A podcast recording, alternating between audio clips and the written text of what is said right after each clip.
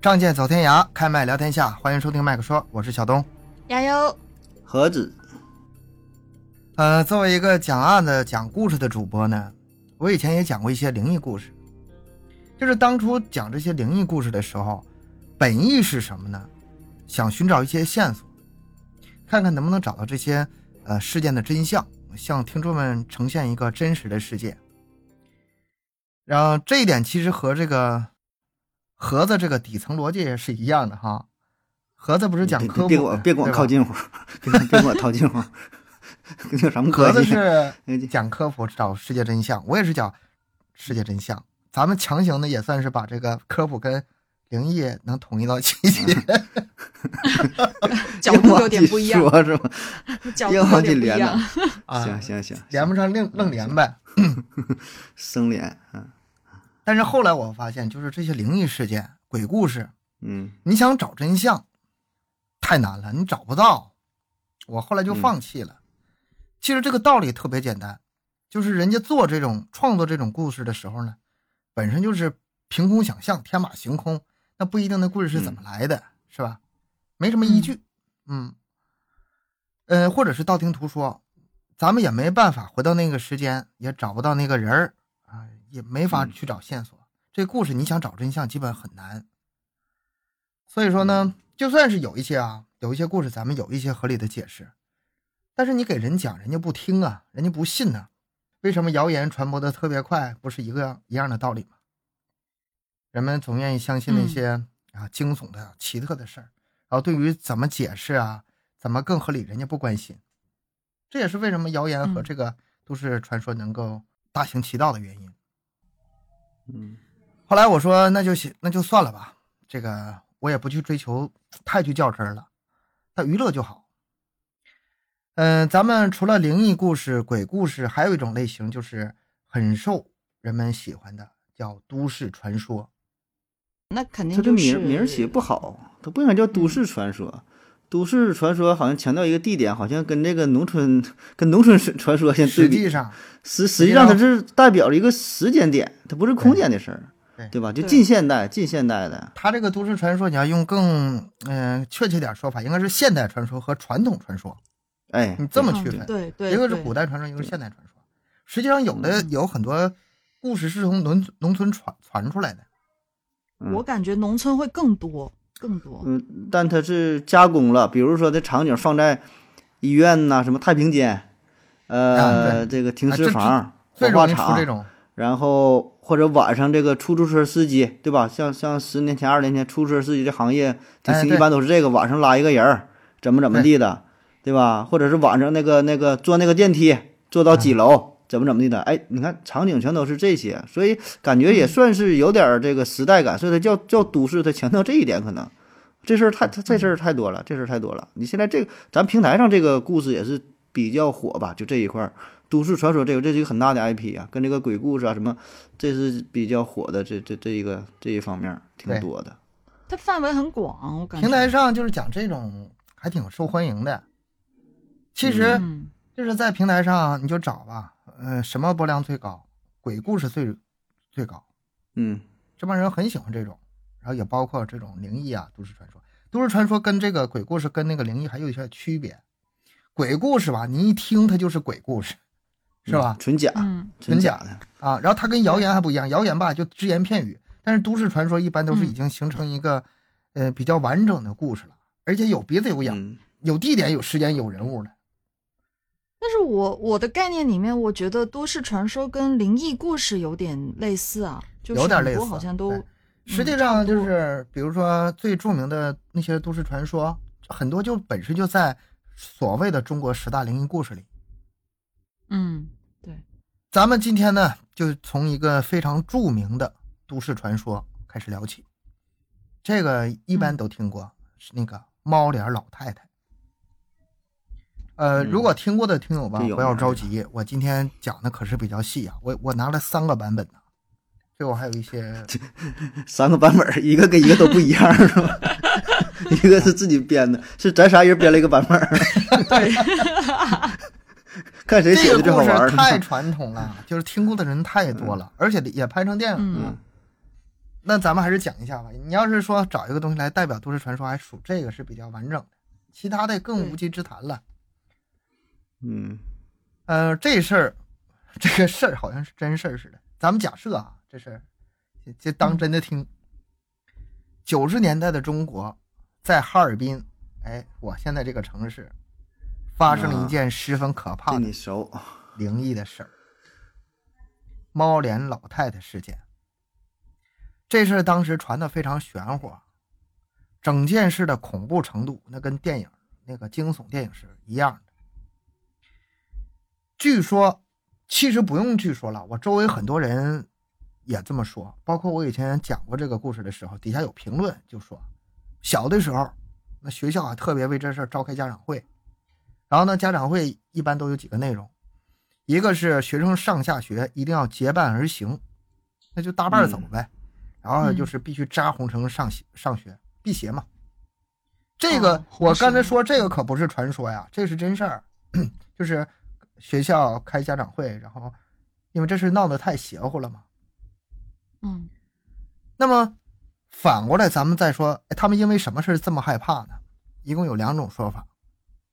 一个说是在哈尔滨道外的农村，九五年底，因为家庭琐事儿吧，一个六十多岁的姓陈的老太太和儿媳妇吵架，一气之下悬梁自尽了。然后当天晚上，儿媳妇和亲其他亲戚在那守灵的时候，老太太那个养的猫过来了。其实这是个忌讳，就是啊，是比如说尸体放灵堂的时候是不让猫靠近的，因为就都说对猫，他有说灵气嘛。是有，嗯，是有这么说 法。哎，但是这猫就过来了。这猫一过来吧， 我现在吧，我就讲着有点唏嘘，因为咱们很多粉丝吧是这个 盒子的粉丝，就是听科普长大的。科普粉，您别着没事儿急我中啊，我我中医中药现在都讲的，没事儿。 您别着急，就是咱们想揭揭露一个事件的真假，你也得先把这事儿听完，你得先知道他怎么说的，你再去反驳他，对吧？我先把嗯故事讲完。 这猫一过来吧，这已经死的老太太猛地就坐起来了，直接去拽这个儿子的衣角，那吓得一屋子人都四处逃命啊，然后家也不敢回了。然后又过了一天，就说有人看见这个陈信的老太太在村里堵小孩儿，堵光堵不算，还 哦又撕又咬，半边脸已经化成了猫的面容，就是一半是人脸，一半是猫脸，而且还带着猫须。哦，，一半儿毛须，然后呢 一半毛哎，你须，挺严谨， 我现在也想，到底是两两边都有还是一半有呢？对吧？那你得严谨呐、你既然这么说了，然后当时还经常有传言说什么，呃，这个猫脸老太太呀、净在那儿袭击小孩儿，周围村庄啊、学校啊，居民都特别害怕，白天不敢出门儿。然后呢，学校还印发了这个注意事项的小小册子。大概过了三个月，被派出所民警在一个废弃的小屋子找到，然后击毙，尸体当场火化。尸体能击毙吗？不是击毙之后，尸体当场火化。不是我，我就想知道它本身不是已经是个尸体了吗？它他已经就四处跑了，已经四处跑了。就就还还能击毙吗？我就挺神奇的，这个也是。 丧尸都能击毙呢，这算什么呀？哦，就就是那个对，对你这拿嗯看什么拿看看拿什么枪吧，就那个洞打大一点，可能其实很只要多这枪个厉害，很多都市传说啊，都是这么结的尾。最后啊，出动了部队，然后用重武器，什么机枪啊、火嗯箭筒啊，要不然收收不了了。嗯这这要不就受不了了，没法解释他最后怎么没的啊。很多都市嗯传说都是这么结束的，这是一种说法，还有一种说法就是不是在这个哈尔滨农那个道外区了，是另外一个比较偏远的村庄，说老太太姓也程，也也是也是在你那地儿啊，嗯、不远， 也不是 不远，总之这个事儿就发生在哈尔滨了。嗯然后呢，说这个老太太呢姓程，不姓陈了，姓程。但啊？是你也是这因还为、差不多，对，也是因为家庭琐事自杀之后，当时有一只黑猫从尸体跳过，老太太当场复活，黑猫消失不见，老太太当时脸就化完全化成猫的形状，专门吃小孩儿。这是全脸了，哎，啊都有猫须子。别的区别不嗯大，一个半脸儿，一个全脸儿。然后也是，我嗯、你说吃我小就孩儿，想我就想给猫就伸个冤嘛，为什么老说黑猫很那个很邪乎呢？其哎实呀，这个黑猫很可爱的，这个文化啊嗯传统已久民间有有这么个说啊，民间是有这是种有尤其是黑猫是有这么个说法特别邪，乎嗯，但是对我我养养过猫的人都知道，就各种各种类型的猫养过的人都知道，其实黑猫是很可爱的，性格非常可爱，我就一点都不觉得它邪乎。前面吧这些部分都一样，然后等到后来呢，也是当地的民警大规模出动几次都没找到毛脸老太太，然后到了第二年的时候，一九九六年，哎，又是一大批武警把老太太围在一个村庄，然后但是老太太身中多枪，行动自如，最后由神枪手打中后脑。这个老太太死亡的时候呢，尸体还自燃，事情告一段落。哎，这两种说法这个太差不多，差不多其实这两种说法。你们嗯如果在网上搜这个猫脸老太太的话，能搜到一些照片，嗯，看着过，看着过，但是那个照片吧 P 的有点太假了，还没盒子画的两手手手段高呢。你一看就明显那就是是那时候 PS 技术也不是特别成熟，可能都早早期的那个，不是那时候不是 PS 技术不成熟，是广大网友的接受程度很低，你就随便整一下，嗯这这帮人就信了，没必要 P 那么 嗯，邪乎。然后呢，有个黑老猫太警长太，披上了那是，对，也不知道搁哪儿找个老太太。实际上，那个咱们现在当时吧，你要是九几年，哎，搁你你也害怕。嗯，但是嗯你那个现、年代，你现在回头，咱们现在就经历这么多了，然后呃，见过见这么多事儿了，回头再看吧，这事儿就没那么可怕了。而且，尤其是那个照片，一眼就看出来，明显是 P 的。九零年代那时候，其实互联网没有那么发达，资讯没那么发达，他很多人他都是道听途说，一个传一个的那种，就会传的特别的神。对，但其实呃，往后发展了，那个科技发展了，互联网发展了，很多东西都知道了。其实到现在已经感觉没有没有这种那个时候九九零年代嘛，九九十年代，那个时候中国人见过啥呀？啥也没见过，网还没嗯上齐呢。我记得我对是、呃九也是九七年九八年我才第一次第一次上网，之前嗯也就是那电那那算视、挺早了，那你 VCD，那我算挺我早是了第一批网民，对我是第一批那网民。算挺早了，这个事儿吧，这是前两个版本，还有第三个版本，我个人认为这个嗯可能更贴近于啊现实，更像真的真，实一点，更像哦真的。嗯它它没那么恐怖，它一点都不恐怖，但是非常的嗯悲凉。嗯，这这个版本猫脸老太太是怎么回事呢？当时老太太悬梁自尽，这事儿是真的，就是无论哪个版本嗯有个老太太自尽，嗯这个是嗯一样的。就前面都一样，前面都一样，嗯，嗯，但是这个老太太当时没真的死了，就没处断于气。一种假死状态。嗯哎，你这样能解释很多事儿，是吧？啊哦啊，这就对哦了，这就对上了，这能解释很多事儿然。后醒了啥的，嗯我我这个版本也是找找的一个现成资料，是一个根据当时的一个村民，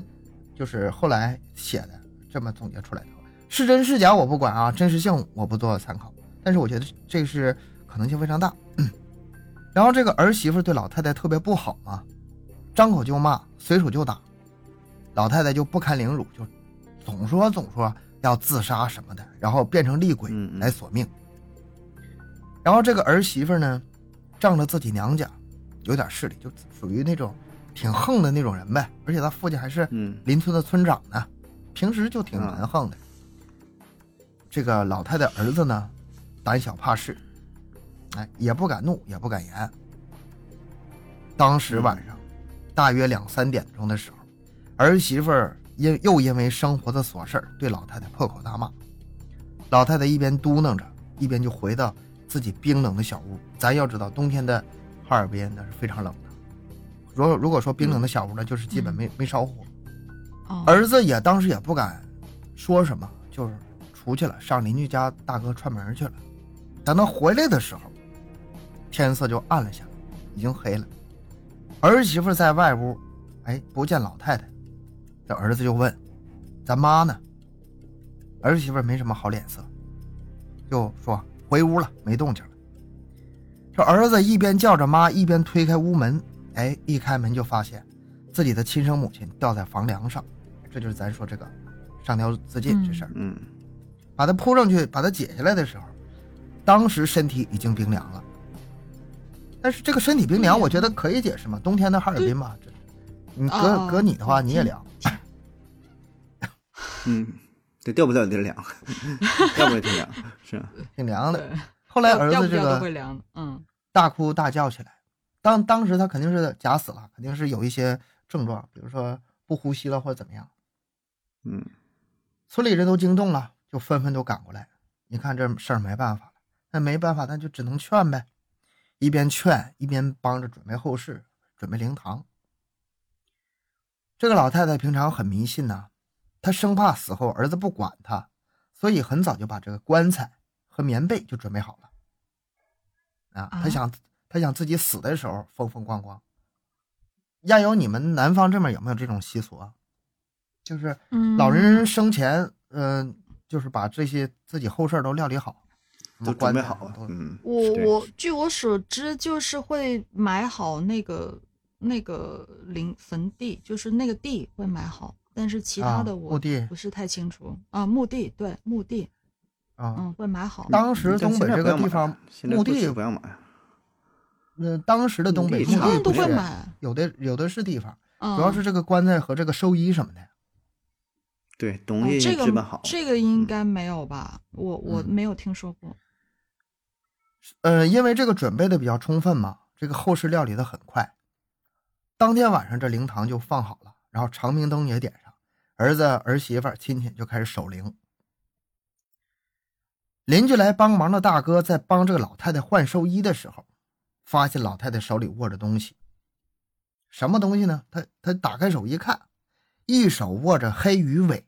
一手握着一块风干的猪尾骨。嗯，什么意思啊？他当时吓得是话都没敢说呀，直接就出了灵堂，打算赶紧回家。因为按照当地老人的说法，如果去世前有冤屈的话，就握着这两样东西。黑鱼相当于什么呢？黑鱼相当于诉状，啊，哦就是告状写的那个诉状。嗯嗯，撞哦了，哦哦哦，撞猪了尾骨相当于鸡，就是击鼓鸣冤那个鼓槌儿。嗯，哦，也就是说，这个有邻居冤呗，有对，有邻居冤大情哥呗一看这老太太这死，这是含冤死的呀，手里一手拿着鼓槌，一手拿诉诉状，这准备是到阴间告状去。嗯老太太死的时候也挺可怕的，你想上吊嘛，这舌头都伸出口腔的，那这明摆着要告状了，她特别害怕。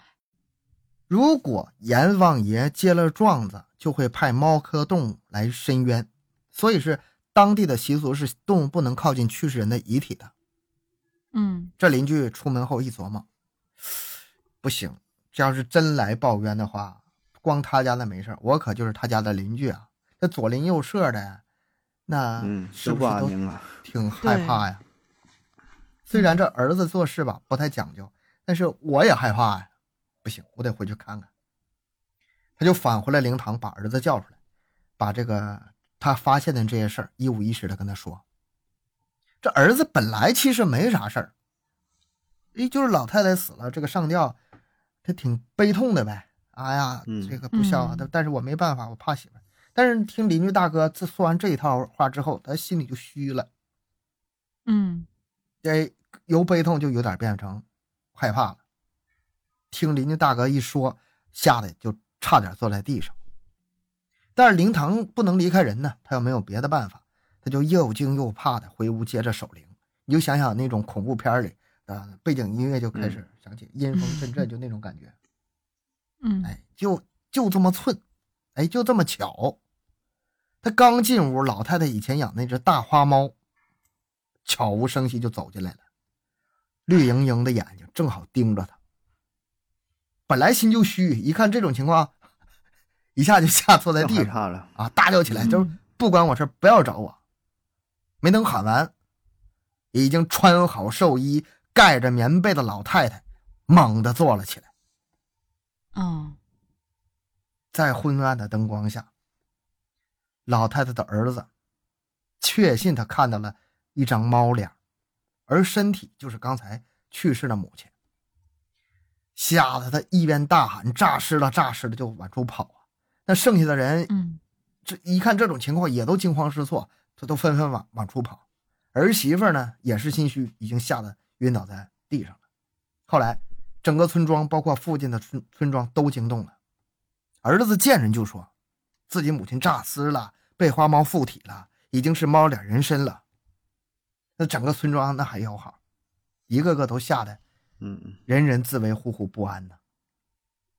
就这几天吧，就是本村，别说本村了，就是邻村那些大人晚上都不敢出门，孩子白嗯天都不敢上学。当时东北本来就挺迷信的嘛，而且什么猫仙儿啊、嗯狐仙儿什么的，这这种对传说有经常有。就这种事儿，在他们觉得合理，觉得嗯一切都是理，就是非常讲道理的。嗯，儿子儿媳妇不孝顺老老太太啊，嗯还有嗯猫，对吧？他们很很相信这事儿。这儿子已经吓得有点疯疯癫癫了，嗯，见人就说自己母亲变成猫脸怪物从阎王殿回来申冤。哎，有一个叫大乔的女孩儿，从现在开始就跟前两版有明显的不一样了。嗯，他是一个亲身的经历者，他当时就跟这老太太住在一个村子里。有一天，他就在屋子里厨房生火做饭，正做饭呢，哎，门一吱呀一开，老太太推门进来了，直勾勾的看着他，嘴里就叨咕：“吃吃吃，嗯吃饭的吃。”嗯，吃啊，嗯，这个人，大这个叫大乔的这个吧，惊慌失措之下，他当时不是正在做饭吗？然后就把那个嗯引火的木棒子，你知道啥叫引火木棒子吗？啊，就是是在那个灶坑里那个烧的木头嗯嗯嗯啊，嗯是拽出来就往这老太太身上扔，正好砸老太太脸上。嗯啊，老太太嘶哑的惨叫一声，转身跑了出去。这叫大乔的女孩吓坏了，毛脸老太太来我家了，赶紧喊人。家里的和邻居大人赶来之后，她又只会哭，当时她不大嘛。然后呢，呃，说不清楚。再后来，人们都说，哎，这个附近有一个半边猫脸的老太太游荡，专门袭击小孩儿。然后这个大乔呢，好好的一个花季女孩呢，就这么的给吓吓傻了，精神恍惚，一直到二十多岁嫁人，也都是精神状态一直不太好。嗯其实你这事儿回想起来，非常我好解释。嗯当时那个老太太从灵堂里出来之后，她也不敢回家，也是饿得难受。他为什么不敢回家呢？当时她已经把因为儿媳妇吗那个整个那个那些亲戚们都都吓坏了，所有人见她就跑，所有人见她就跑，嗯不想回去，可能吓怕吓她儿子什么的，或者是她怕再对她怎么样呗。后来她实在是饿得不行了，她就在村里溜达嘛，就找到这个大乔女孩家，推门进去想要一口吃的。但是正常情况下，他如果是一个，就是他能够有有更好的语言表达呀，他不至于说一进去就吃吃吃就就那个样子。他是故意吓人吗？还是如果是正常人的话 老太太当时是怎么假死过去的？是这个，呃，上吊，那个绳子勒颈部勒的，勒的之后，呃加上年纪也大，长时间的窒息让她这个思维和声带都受到一定程度损伤，啊，就嗓子神志不清，也有点神志不清了。我觉得她上吊之前是也有点神志不清了，神神叨叨的，我我要我要自杀，我要那个变成厉鬼回来找嗯，孩子，这是一个正常状态有吗可？能，有可能，嗯，有有这个。然后这个时，候，他推开门找这个大乔说要这个吃的，实际上就是想要点东西吃，他太饿了，就是饿了呗，对啊，但是又反正哦没能，敢，但是当时又没嗯办法清楚表达，而且对方特别害怕他，也不容他说话呀。嗯，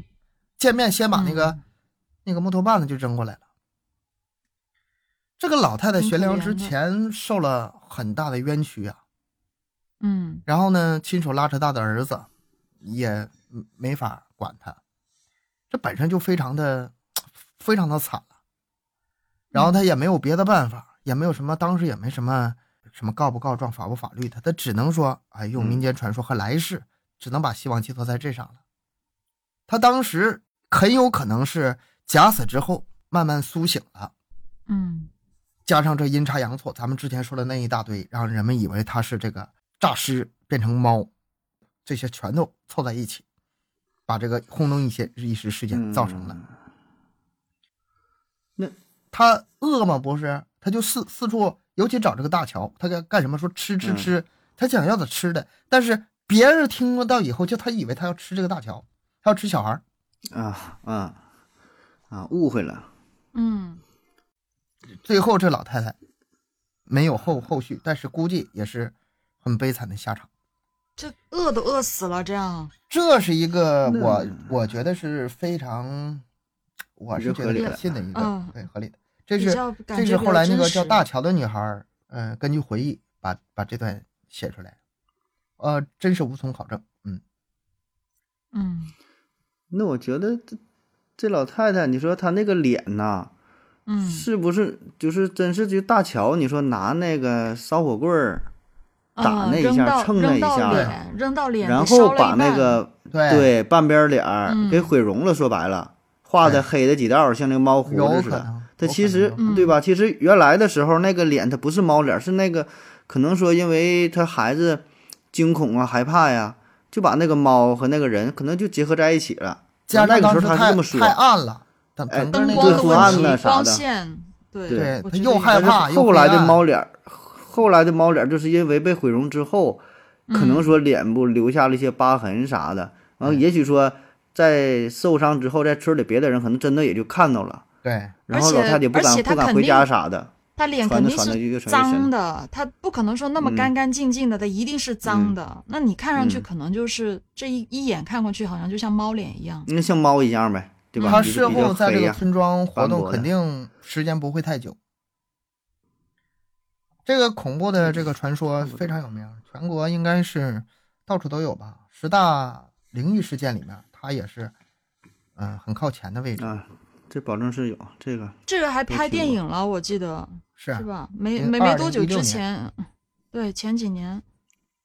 那个我没是看吗，豆这瓣这评没分看才五点这五没五看点没一，没我也没看，但是我听说过，我是听说过这电影，但是没看。这个电影，我我觉得吧，就是从国产恐怖片来说，没有几部好的。所以说，这帮听友吧，网友国产恐怖片五点是豆瓣多少分来着？五点五五一，分多，五五点一很不错了。国产恐是怖片一般在豆在豆瓣就两二分点几，多三而已。点几，对啊，不能再低了是吗？对啊，这能五再点低五点多很高了，已经，呃应该可以我没可以看值得就看一 下。呃，就叫《猫脸老太太》这个电影。然后这嗯个网友的评论吧，还说就是能力可能有限，但是良心之作，就是演技啊哦什么的还都可以。这 个有嗯那功夫跟，咱节目差不多，主要是态体度现在挺端正，诚意啊上是吧准备挺认真，对嗯对最后对最后表现可能不太好，嗯，就梁就实靠同情分表儿现跟同情表现这事儿见同仁情见智吧。同情五分儿，咱们从这个猫脸老太太这个故事，咱们可以看出来啊，嗯，都市传说是怎么回事儿呢？它其实就是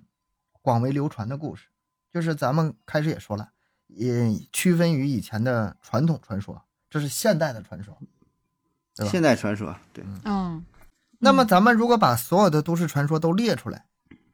我我就不一一念念这个标题了，都列出来之后，那这些事儿究竟是真是假呢？不知道，还真不一定，真不一定，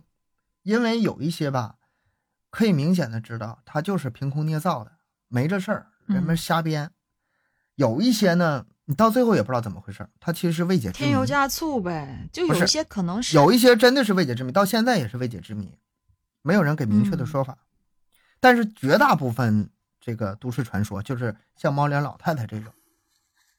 它很有可能是这样，最开始是一点儿真事儿，很小的一个真事儿。有有对有点事儿，啊有点嗯儿，有这么个事儿，然后人们觉得挺有意思，就传呗，流传。嗯流传过程中，这个肯定要添油加醋啊，嗯怎么好玩儿怎么来，怎么惊悚怎么来，也吧愿意这样听。对自己去好奇完啊善一下这个故事。 愿意对啊，这故事传到最后就非常完整了。嗯那个时候很多这个这种故事就这么来的。哎呀，那你说都市传说这事儿啊，这个故事可太多了。你看有这么一个流传比较广的，就是偷肾这个事儿。哦，听过，呃，一般也是啥呢？都是这种大都市嗯啊，或者一般都是东南亚这一块儿的，去外边儿去外国旅游啊，或者是在一些发达的城市啊，嗯呃，一般都啥呢？主人公在酒店呐、夜店呐、呃，歌厅啊，就这这种场所吧。啊，然后呢，邂逅一位异性，然后两个人呢就很快呢就发展了起来，然后就到了宾馆里，对吧？就是我们能想象的这些事儿呗。嗯哎，但是呢，这主人公就晕倒了，不省人事了。那等他再醒来的时候，一般就是第二天早晨，发现自己躺在一个浴缸里，浴缸里边呢都是堆满了冰块儿，冰块，冰块儿，对， 然后旁边呢还得放着一个那个提示牌儿，上面写着字儿啊，告诉你赶紧打电话叫救护车，啊、因为啥呢？你身上的这个肾呐、已经被切除了，因为放这个冰块儿的目的就是为了有一个相对让你身体保持麻木嘛，也不知道这个疼痛，然后说这就偷肾的有这么一个团伙儿，一般是地下黑市儿把这个肾偷了之后就去卖了。这个段子在网上传的应该是 很多挺嗯对多的，挺多都的。都听然后过吧？往往这还是打打着那种对，打着那种那个旗号是啥呢？是那个温馨提示啊，刚头赶紧传一下啊，这个一定要一定要注 意呀、然后你你遇到什么陌生人啊，你得注意呀、然后出去啥的，这个注意自己身体。这个传的也是，我感觉在网上互联网之后吧，段子就就就多了。这对事儿这个我最开始嗯听的时候挺害怕，但是后来吧，嗯挺就信是是吗？呃，当时挺信。哎呀妈，你这个东西确实挺可怕，这人怎么能这嗯么坏呢？长大了之后，越回头想这事儿吧，越开玩笑。这太假了吧？嗯我感觉这个东西，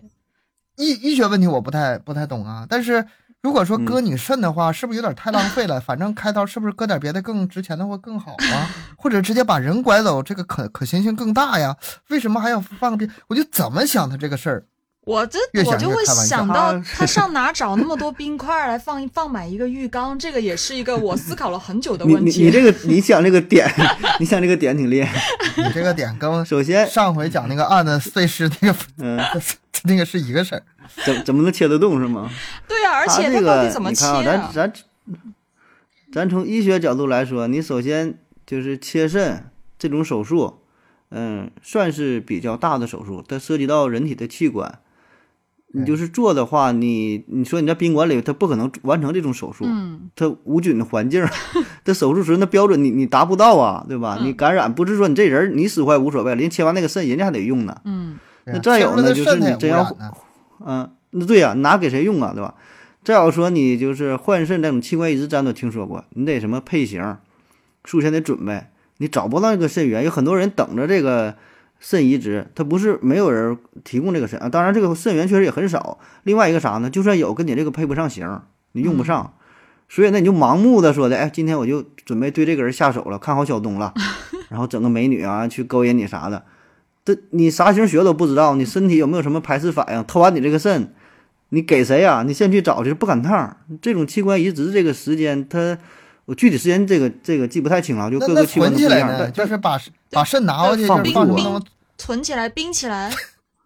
这样放冷冻里，啊，冷冻可以 吗？放三年等着，啊？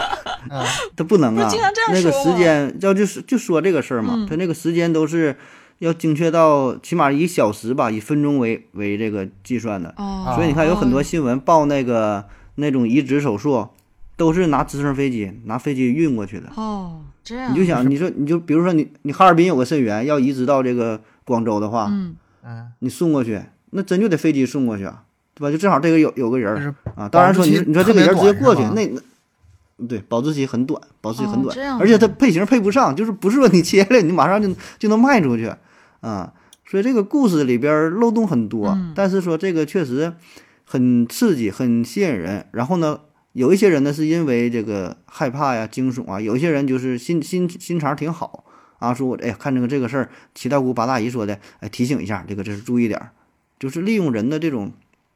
善良的善良的心情吧。其实哎这个这最这开这始它传就是传个开了网络谣言，嗯嗯这个谣言这事儿，我不知道你们小时候经没经历过。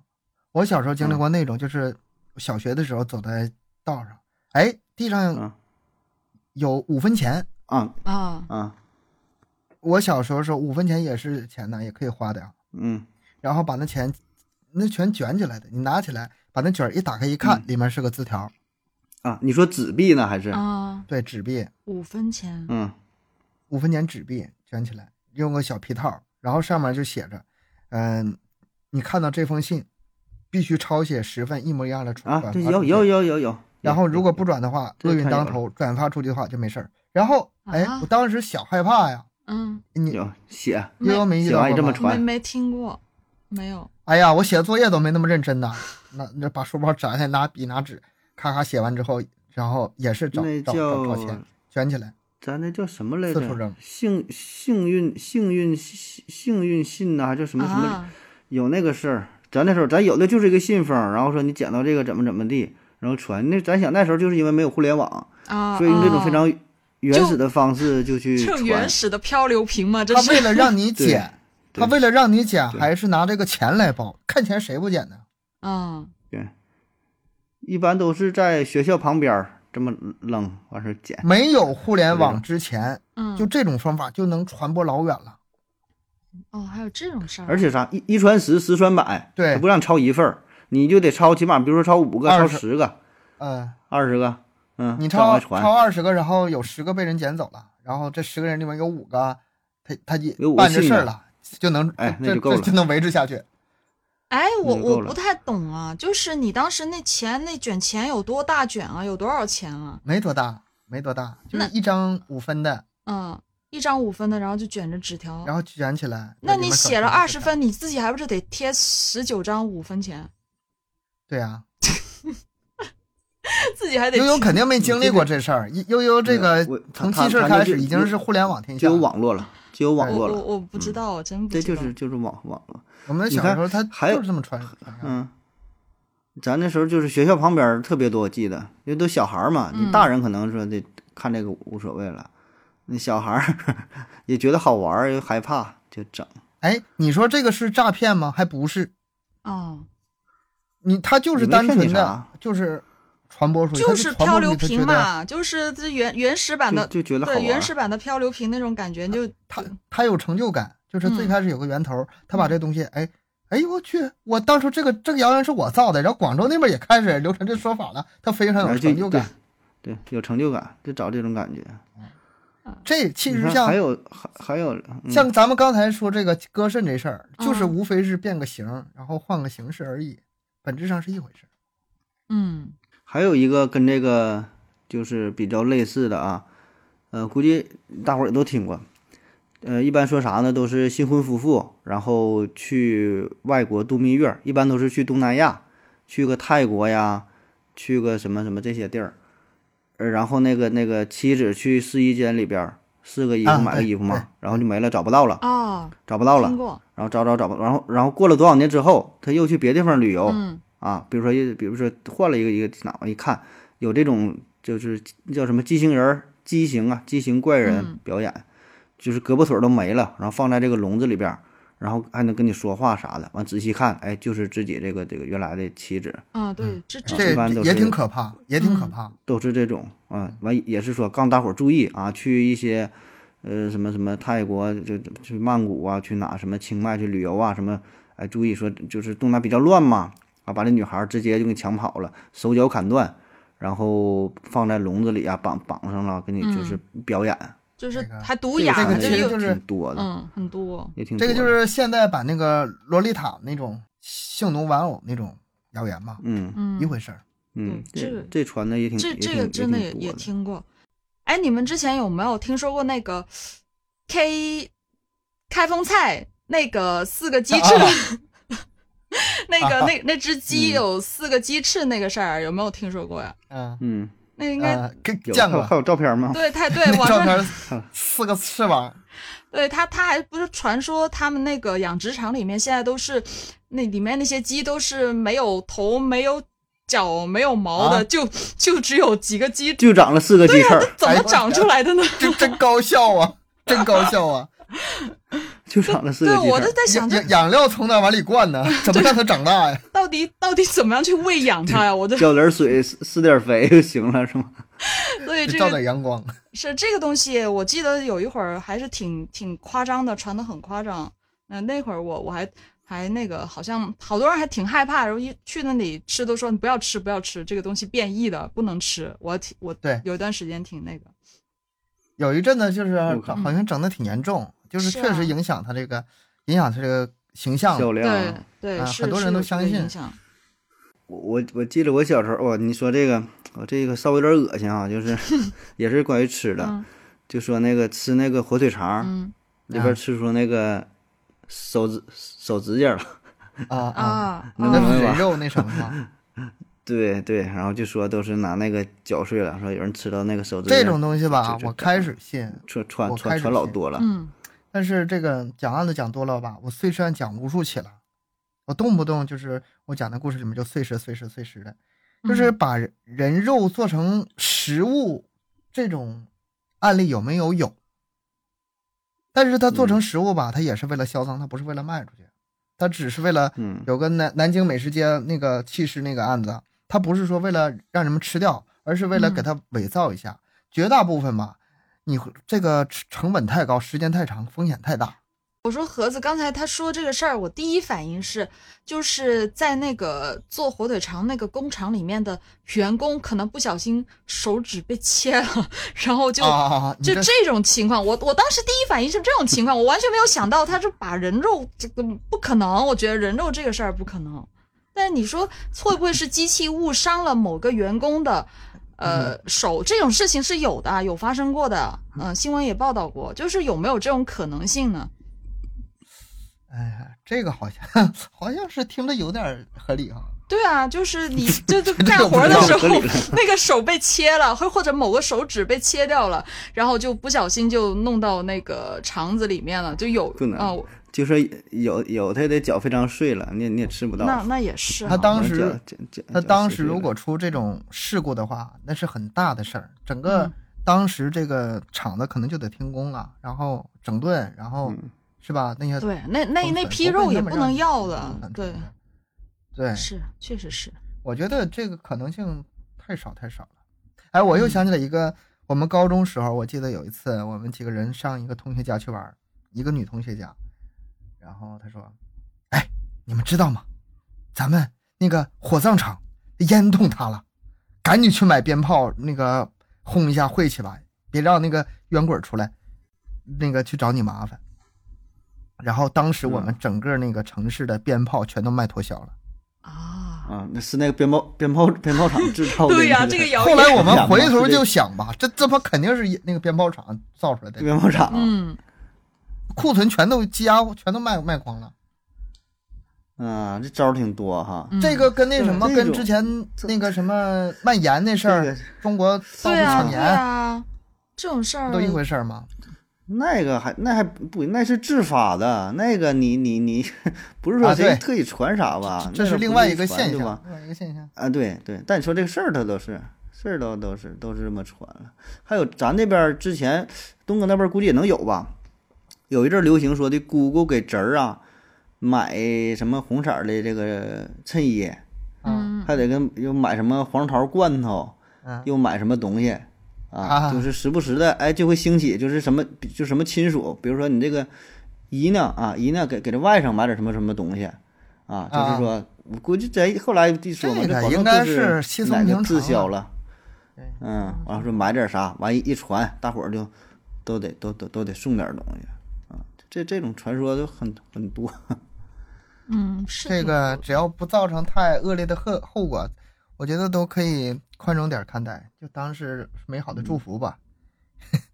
嗯，你们发没发现哈？嗯这个都市传说那个时候多，你看像像我们说，我跟盒子小时候这种嗯，多，你现在这种九特别九少几年对啊，九特几别年少了，两千对，以后都就都就是少九了。九零年代的事儿啊，为什么说九十年代这个嗯都市传说最盛行呢？嗯，咱们试着来看看能不能分析一下这事儿啊。嗯九十年代是一个不平凡的年代，一个疯狂的时代。嗯那个时候神秘主义在中国是野蛮生长的，有一些很著名的那个九九年什么世界末日、地球反击战，你这听着你都嗯嗯可能都新鲜，很多人都没听过。UFO UFO 经常出现，嗯，最著名的就是那个孟兆国事件。九五年可以被称为是中国都市恐怖传说元年，啊也，就是后来这些什么恐怖啊、灵异啊、鬼故事啊，都是基本95上都年是从从这以后开始兴起的。哦很多故事是改来改去，嗯逃脱不了那几种模式。咱们刚刚聊过这个哈尔滨的猫脸老太太事件，嗯还有啊，什么北京三七五路公交车灵异事件，这也是十大灵异事件之一。哦啊，这个上很嗯海浦东吸血鬼最事有件、名儿，成都僵尸事件等等，嗯，这些全都是九十年代。这是巧合吗？不是，是呗？那个时代究竟发生了什么呢？那个时代的文化，我感觉哎，咱们现在这个就回到九十年代。嗯九十年代是一个什么状态呢？有几个特点。嗯第一个，文化交流与渗透进入了活跃时期。对，就那个年代，刚改革开放嘛，是开始嗯自由活动了嘛。那时候有很多的韩国传教士呢进入了中国的东北，嗯然后呢，东北呢当时也正好是下岗工人很多，下岗潮嘛，嗯很多人也去韩国打工去。两国之间文化交流特别频繁，而韩国有一个很著名的传说，这个时候也就传到了中国。那这个韩国的传说是什么呢？一个半人半猫的老太太，哦，特别爱就是带着猫乘坐飞机，但是失事了，后来冤魂不散，化为了半猫半人。哎，像不像？跟咱这个就是猫脸韩老太太像韩不像国的一个传说是吧？传到了咱们国家，哎这事儿嗯哎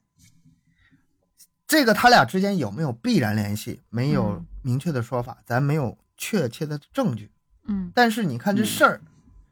刚才我说了，这个时间开始两国呃交流开始更多了，嗯哎，恰恰这个时候，多哎，这么相像的一个传说出来了。那这是巧合吗？咱们接着往后看，嗯九十年代还有什么事儿啊？国外吸血鬼题材的小说还有电影已经开始在上海出现了。哦上海嘛比较发达，那个时候，这些吧，像就比如说吸血鬼，你现、嗯你当时看中国人觉得很新鲜，但是在现在咱们知道啊，嗯吸血鬼在西方是一个很传统意义上的那种嗯，呃传说，嗯有这种文化，几百年上上上千年的历史了，他嗯那们都很很耳熟能详，就跟咱们熟悉孙孙悟空是一样的。嗯但是他们刚传到中国的时候，中国人第一次看，哎，觉得这个以前没听说过，哎稀奇有意思。然后，上海浦东吸血鬼事事件就出来了，就是那个也是一个哦都市传说，十大灵异事件之一。以前没有，以后也没有，就这时候出来了。嗯他俩有没有联系呢？我不知道，没有明确证据。 咱们再说第三个，嗯，香港僵尸片啥时候进的大陆？林正英林正英的啊那些僵尸片电影也是那个年代吧？也是那个僵尸道长嘛，是吧？对，在大陆啊特别受欢迎。啊嗯成都僵尸也是这时候出来的。嗯，哦，这样啊，这个至对于上这个了嘛三七五，对路公交灵异事件，这是源于二十世纪八十年代前后的北京的几起恶性的公共交通事故。当时全车乘客包括司机有很多人死伤，嗯当时给北京人们就是造成的那种心理创伤是非常大的。而这些事故呢，是在北京志上是可以找到的，很明确啊、哦就是具体的事儿。这些事儿吧，九十年代特别多，就是，呃，不光是灵异事故事啊，嗯其实现实当中很多的大案也是在九十年代发生的。因为我是讲大案的嘛，这个之前咱们很也也也研究过一番资，料九十年代，嗯一番资料九十年代，九十年代太多了。对，就是很多听友问我这个讲案子，你不怕这讲完吗？ 我说不怕讲完，讲就不完光，一个九十年代就够 我够我讲多少年的。嗯，我不说讲到死，讲到退休，但是光一个九十年代就够我讲很多很多。嗯当时九十年代中国改革开放开始，经济飞速发展，收入差距拉大，嗯